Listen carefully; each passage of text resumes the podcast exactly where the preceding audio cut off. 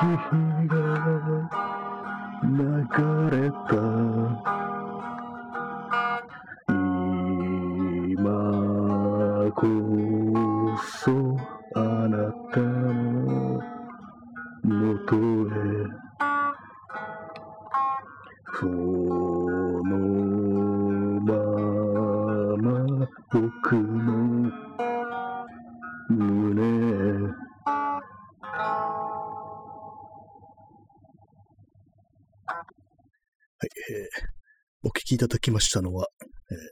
輪島真司のカバーで踊り姫でした。はい、唐突に始まりましたけども、初めてね、こう、自分の声声という歌声みたいなのを録音してみたんですけども、異様ですね。普段、あの、そのまあ、ギターとか持ってて弾いたりはするんですけども、歌とかはね、一切歌わないんですよね。なぜなら、歌が下手だからっていうのもあったりして、あと、弾きながら歌うっていうのがね、こう、全然できなくって、だからバンドのね、練習のコーラスとかもね、やろうとしてもすごい曖昧な感じになってしまったんですけども、しまってたんですけども、今ちょっとやってみたら、ちょっとできたみたいな感じでございました。まあ、練習していけばできるのかなっていうふうに思いましたね。で、この曲は、あの、まあ人間スっていうバンドのギタリストの輪島真司っていう人が、あの、高校生だったかそのぐらいの時に初めて作った、初めてじゃないか。まあとにかくそういうの、曲作りを始めて間もない頃に作ったっていう曲で、たまたまその YouTube のね、動画で、それがヒットして、なんかの昔、結構昔のテレビ番組みたいなので、これを曲歌ってんのを聞いて、結構いいなっていうふうに思いましたね。高校生でこんな曲作れるのかいっていう感じでね、私はこの曲結構好きですね。ね、いろいろ調べたら、あの、昔、あのね、シーモンキーズっていうバンドをな、その、輪島さんはやってたらしく、で、メンバーが、あの、池田貴族と、あと、三浦淳もいたのかななんかそういうようなバンドで、で、ね、カセットテープで音源を出してるっていうような、そういう情報がヒットして、これ、ちょっと気になるな、聞いてみたいな、なんていうふうに思った次第であります。まあ、そういうわけで、始まりました。えー、何回でしたっけ？夜部屋で朝を待つ第129回ですが、いかがでしょうか、えー時刻は現在23時51分ということで、あんまりでかい声で、でかい声、でかい音出せないので、今、エレキギターの生音とボソボソ声っていう感じで始まりましたけども、いかがでしたでしょうか？よくもまあ、こんなのをね、恥ずかしげもなくアップするなというふうに思う方もいるかもしれませんが、そんなに恥ずかしくないんですよね、意外と。なぜならもう最初からもふざけてるっていう、そういう前提があるのでね、これ本気で、ね、音楽やってるわけではないという、そういう言い訳みたいなのがあるから、まあできるんですけども、ね、まあそういうわけでございました。結構昔だったらね、結構いろいろこう、まあ、ちょっと前に流したあの、バンドのね、練習してる音源とかね、そういうのをね、本当自分で流せないな、恥ずかしくてこんなん流せないなっていうような、そういう気持ちがね、結構あったんですけども、昔は。今全然平気ですね。何なんですかね、この、恥知らずになったというか、もう聞いて笑ってくれよみたいな、そういうところもありますね。まあちょっとあの、笑ってくれよって言ったら、そのバンドの場合ね、他のメンバーにも悪いんですけども、まあ、なんかすごい上手いっていうね、上手いだけがね、楽しさじゃないんじゃないかなというふうに思うんですけども、どうなんですかね。まあ、ね、そう自分で曲を作ったりしなくても、上手くなくてもね、ただまあ、やってるだけで楽しいっていう、まあちょっと運動みたいなね、感じですよね。別に上手くな、上手くなくたってね、楽しむも楽しいじゃんっていう、まあそういう気持ちがあるのでございますけれども、皆様いかがでしょうか。まあそういうわけでね、始まったんですけれども、今日は特に、えー、話題がないということでね、これ毎度毎度ですけどもね、さっきあの曲の歌詞で、あなたへの思いのかけらをカバンに詰め込み、赤錆びた鍵をかけてから2年の月が流れたっていう歌詞だと思うんですけども、その赤錆びた鍵っていうのが、なんか私には赤錆びたカニって聞こえるんですよね。何回も聞いても。なんかカニの方がいいから、カニってちょっとさっき歌ってみたんですけども、まあ、だからといって今日がね、空耳特集になるかというとそういうわけではないですね。まあ、そういうわけでね、始まりました。何回始まってんだって話ですけどもね。ふと思ったんですけども、あの、内容、その内容は知らないけど、タイトルだけでグッとくる作品っ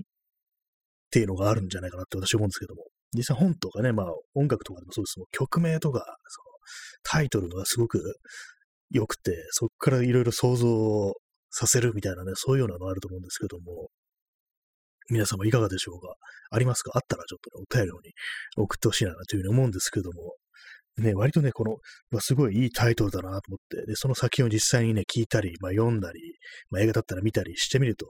自分の想像と違うっていう感じで、なんかちょっとがっかりしちゃうっていうような、そういうところ、ことってね、結構ある気がしますね。なんか自分の中だけでこう、ね、発展させておけばよかったみたいな。勝手に妄想みたいな感じで、そういうふうに思う時もありますね。あと結構あの音楽とかだと昔の名曲のタイトルをそのまま持ってくるみたいなことも結構あるよなと思うんでね。で、今、ふと思っただけなんですけども、そういうののね、プレイリストみたいな、ちょっと作ろうかななんていうふうに思ったりしてますね。結構皆さんプレイリストとか作りますか？私はね、結構前はね、昔は結構熱心にそういうのやってたんですけども、それも人に聞かせるとかじゃなくてね、自分で勝手にっていう感じのね、曲で、それも iPod とかに入れてね、散歩とかしながらよく聞いてたんですけども、最近はなんかちょっとあんま気力がないというか、広がりがなくなってしまい、その音楽を聴くということに対する、あんまやってないんですけども、今ふとね、あの、思ったんですよね。同じタイトルの曲っていうことで。あとね、前に作ったプレイリストとしてはカバー音源特集みたいなやつで、やったんですけども、あの、iTunes でね、このソートでね、自分の手持ちの音源とかソートで、で、こう、まあ、タイトル順にして、そうするとまあ同じタイトルの曲が並ぶんで、で、そこでプレイス放り込んでいくんですけども、ちょっとしんどくなってくんですよね。要は同じ曲を2回聴くみたいな、2、3回聴くっていうね、そういう感じになるんでね、このか、ね、いくら、なんでもこれ、結構しんどいなっていう感じになって消してしまったことがあります。ちょっと今ですね、さっき歌った自分の歌声をね、録音したやつを確認してみたんですけども、もう本当そんな聞いたら死にたくなるかなと思ったら、意外にそうでもなかったっていう感じでしたね。このまあ、ポッドキャスト始める前までは本当に自分の声、すごい嫌だったっていうか、まあ録音したの聞くのは、すごい恥ずかしかったんですけども、まあ皆さん全員、みんなそうだと思うんですけども、人類は基本的に。で、まあ、この放送を続けていくうちに慣れてきたっていう、そういう感じで、で、まあでも歌は違うだろうと思ってて、で、まあ今歌歌ったのをね、ちょっと録音したの聞いてみたら、割に平気だったっていうね、ちょっと新たな事実が発覚したっていうことで、これからなんか歌歌うのも平気になっていくのかななんていうふうにふと思いました。そうなるとね、なんかこの放送でね、適当にね、こうリクエストを受けて、リクエストつっても本当にストレートにね、これやってほしいとか言うんじゃなくて、もう、こいつにこれやらしてみたらどうだみたいな、ちょっとある意味自分をおもちゃにするみたいな、いう感じでね、できもしないことを無理やりやらせたら面白いんじゃないかなっていうことをふと思ったんですけども。っていうとね、これ、お便りのところに、あれをやれ、これやれっていうのが来て、なんか面白いことになるかなって思ったんですけども、ね、後から後悔したりするかもしれないですね、今の発言を。まあそういうわけで、なんか、な、何かあったら送ってください。できないかもしれないですけども。テクニック的にできないっていうのも、結構ありそうですね。ギターとか弾けないとか、もう声が出ないとかいう感じで。あとあれですね、あの、実はね、あんま普段カラオケとか行ってね、あんま気づかなかったんですけども、結構あの、高、声の高さっていうの難しいなっていう。今、さっきのね、あの、曲だと、かなり低めな、ほんとボソボソ声みたいな感じだったんですけども、それはあの、大きい声出せないからっていうのだけではなく、本当になんか自分がね、ちょっと、なんかちょうどいいところの声が出ないんですよね。高、高さ的に。あれね、1オクターブ上げると結構高くなっちゃってて、で、かといってね、その下に合わせるとなんか、すごく低い感じになっちゃったりして、割になんか難しいなっていうのがあって、なんか自分の声に合ってる曲ってもしかしたらすごく少ないのかななんていうふうに思ったりしてしまいましたね。結構難しいですね。だから歌が歌える人っていうのはすごいなっていうふうに思うんですけども、あとこれはまあ前に、結構前にも話したんですけども、割とね、カラオケとかね、友人とかと行くと、割となんか、女の人はね、結構なんかみんな歌が上手いっていうね、そういう傾向にあるように思うんですよね、私は。なんかまあたまたま自分の友人が、友達がね、なんかそういう感じなのかもしれないですけども、なんかみんな、なんかね、ほんと上手いなっていうふうに普通に思うんですけども、ね、男友達とかとね、一緒に行くとな、なんか特に、うわ、こいつ歌が上手いみたいなね、思うことってなんかちょっと失礼ですけど、そんなにはないんですけども、純粋に歌が上手いとかね、いう感じのね、ではなくて、まあ、曲がいい、曲、選曲がいいとかね、まあ、あとはまあ、ラップとかね、そういうの、すごいリズム感とかね、そういうのがあるな、なんていうふうにね、思ったりするんですけども、ね、女の人の場合はなんか、普通に歌が上手いっていうね、そういうような人が多いような気がして、これなんでかなって考えると、やっぱりこう、まあよく言われてますけども、対外的にね、こう、ある意味、そう、声の部分でも、こう、求められる役割っていうのを演じなきゃいけないっていうような、そういう風な感じで、普段からこう、ある意味、訓練されてるっていう、発声とかね、そういうものに対して訓練されてるから、そういう風に歌も上手くなるのかなというふうに思うんですよね。自分の声の質をコントロールするっていうのが、こう普段から染みついてるっていうかね、慣れてるっていう、まあ、そういうことで、あの、歌がうまくなるのかなっていう、なんかそんなことを考えてしまいましたね。だからまあ、そういうふうに歌が上手い人が、女の人が多いような気がするのは、こう、まあ、あまりね、いいことじゃないというか、やはりこう、ジェンダー的な、ね、こう役割をこう背負わされたがゆえに、そういうふうに自分の声をコントロールするを身につけてる人が多いっていうのは、そういうことなのかなっていうふうに、ふと思ったりしてしまう時がありますね。まあそういうと、ね、私は別に音痴だけどっていうような、ね、そういうような女の人もいますからね、まあその辺は一概には言えないですけども、まあそんな、歌の上手い下手からそんなようなジェンダー的なことを考えてしまったという話でした。ね、あとね、さっきあの、さっきというか、まあ昨日とか、なんか自分にこう、弾けたり歌えたりする曲ないかなと思って、いろいろ探してたんですけども、デビッド・ボーイのレディース・サーダストはどうだろうと思ってね、ボソボソってね、こう夜中とかね、もう歌うというかつぶやいてみたらね、難しかったですね。あの、デビッド・ボーイの、その、まあ、リリースサーダストの CD とかの音源じゃなくて、デモテープの、デモ版の音源みたいなのがあって、それが結構なんか低い声でボソボソっとね、歌ってたような気がしたなと思って、それを思い出してね、ちょっとやってみたんですけども、難しかったというわけでしたね。なかなかね、ないですね。こう自分の声に合ってるっていうか、高さとかに合ってる曲探すのってね割に難しいのかもしれないですね。あんまこういう感じなんでね、あの、カラオケとか行ってもね、自分の歌ってる時とかね、なんかこう、途中ですっごい冷めてきて、嫌になってしまってね、途中停止するっていうことがたまにあるんですけども、なんかね、そういうことをするとね、まあ、場の空気が冷えるというかね、そんな感じなんでね、なるべくやりたくないんですけども、結構ね、そういうカラオケで行くとかね、割になんかちょっと自分の声がすごく厳しくなってくるっていうのがね、昔は前まではね、結構あったんですけども、ちょっとね、この放送で慣れたことによって少し変わるかななんていうふうに思ったりしました。まあ、そういうわけで本日はなんか唐突に変なね、ボソボソ歌ったりして、ちょっといつもと違うことをやってみたという感じでしたけども、いかがでしたでしょうか？まあ、皆さんも、あの、このね、アンカー FM はね、ボイスメッセージっていうのが送れるんでね、なんか、歌とかね、歌ったら送ってください。とかやれても困りますね。なんでそんなもん来るんだよっていう感じですけども、まあ、そういうような感じで本日は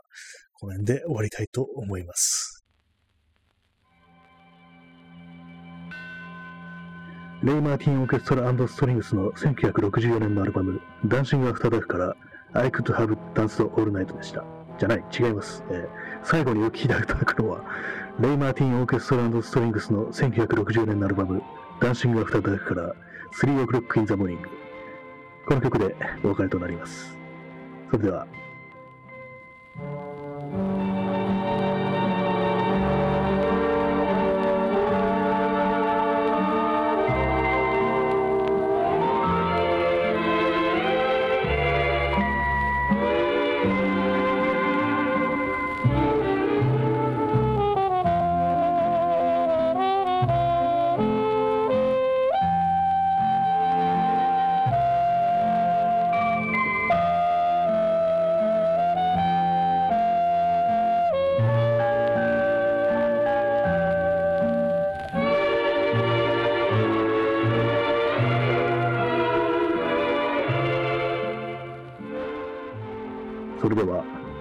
本日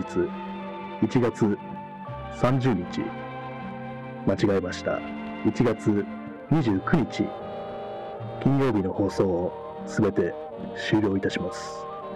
どちら様も日の本戸締まりご用心してお休みくださいませ。どうか皆様にとって明日という日が良い一日でありますように2021年のネオ東京から本放送をお送りいたしました。それでは、さようなら。